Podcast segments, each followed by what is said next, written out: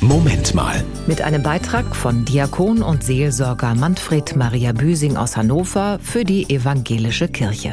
Derfnam Gniesüpp. Wie, was? Derfnam Gniesüpp. Das ist mein Vor- und Nachname. Normal Manfred Büsing.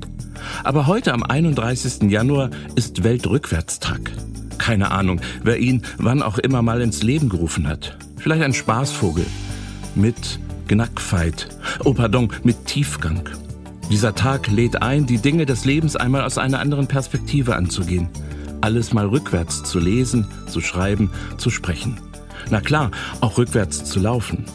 Vielleicht nicht unbedingt Auto zu fahren. Ich selbst gehe heute Abend mal gedanklich rückwärts durch meine Lebenszeit. Werde dabei Menschen begegnen, die ich schon fast aus den Augen verloren hatte. Vielleicht rufe ich eine längst verflossene Liebe an.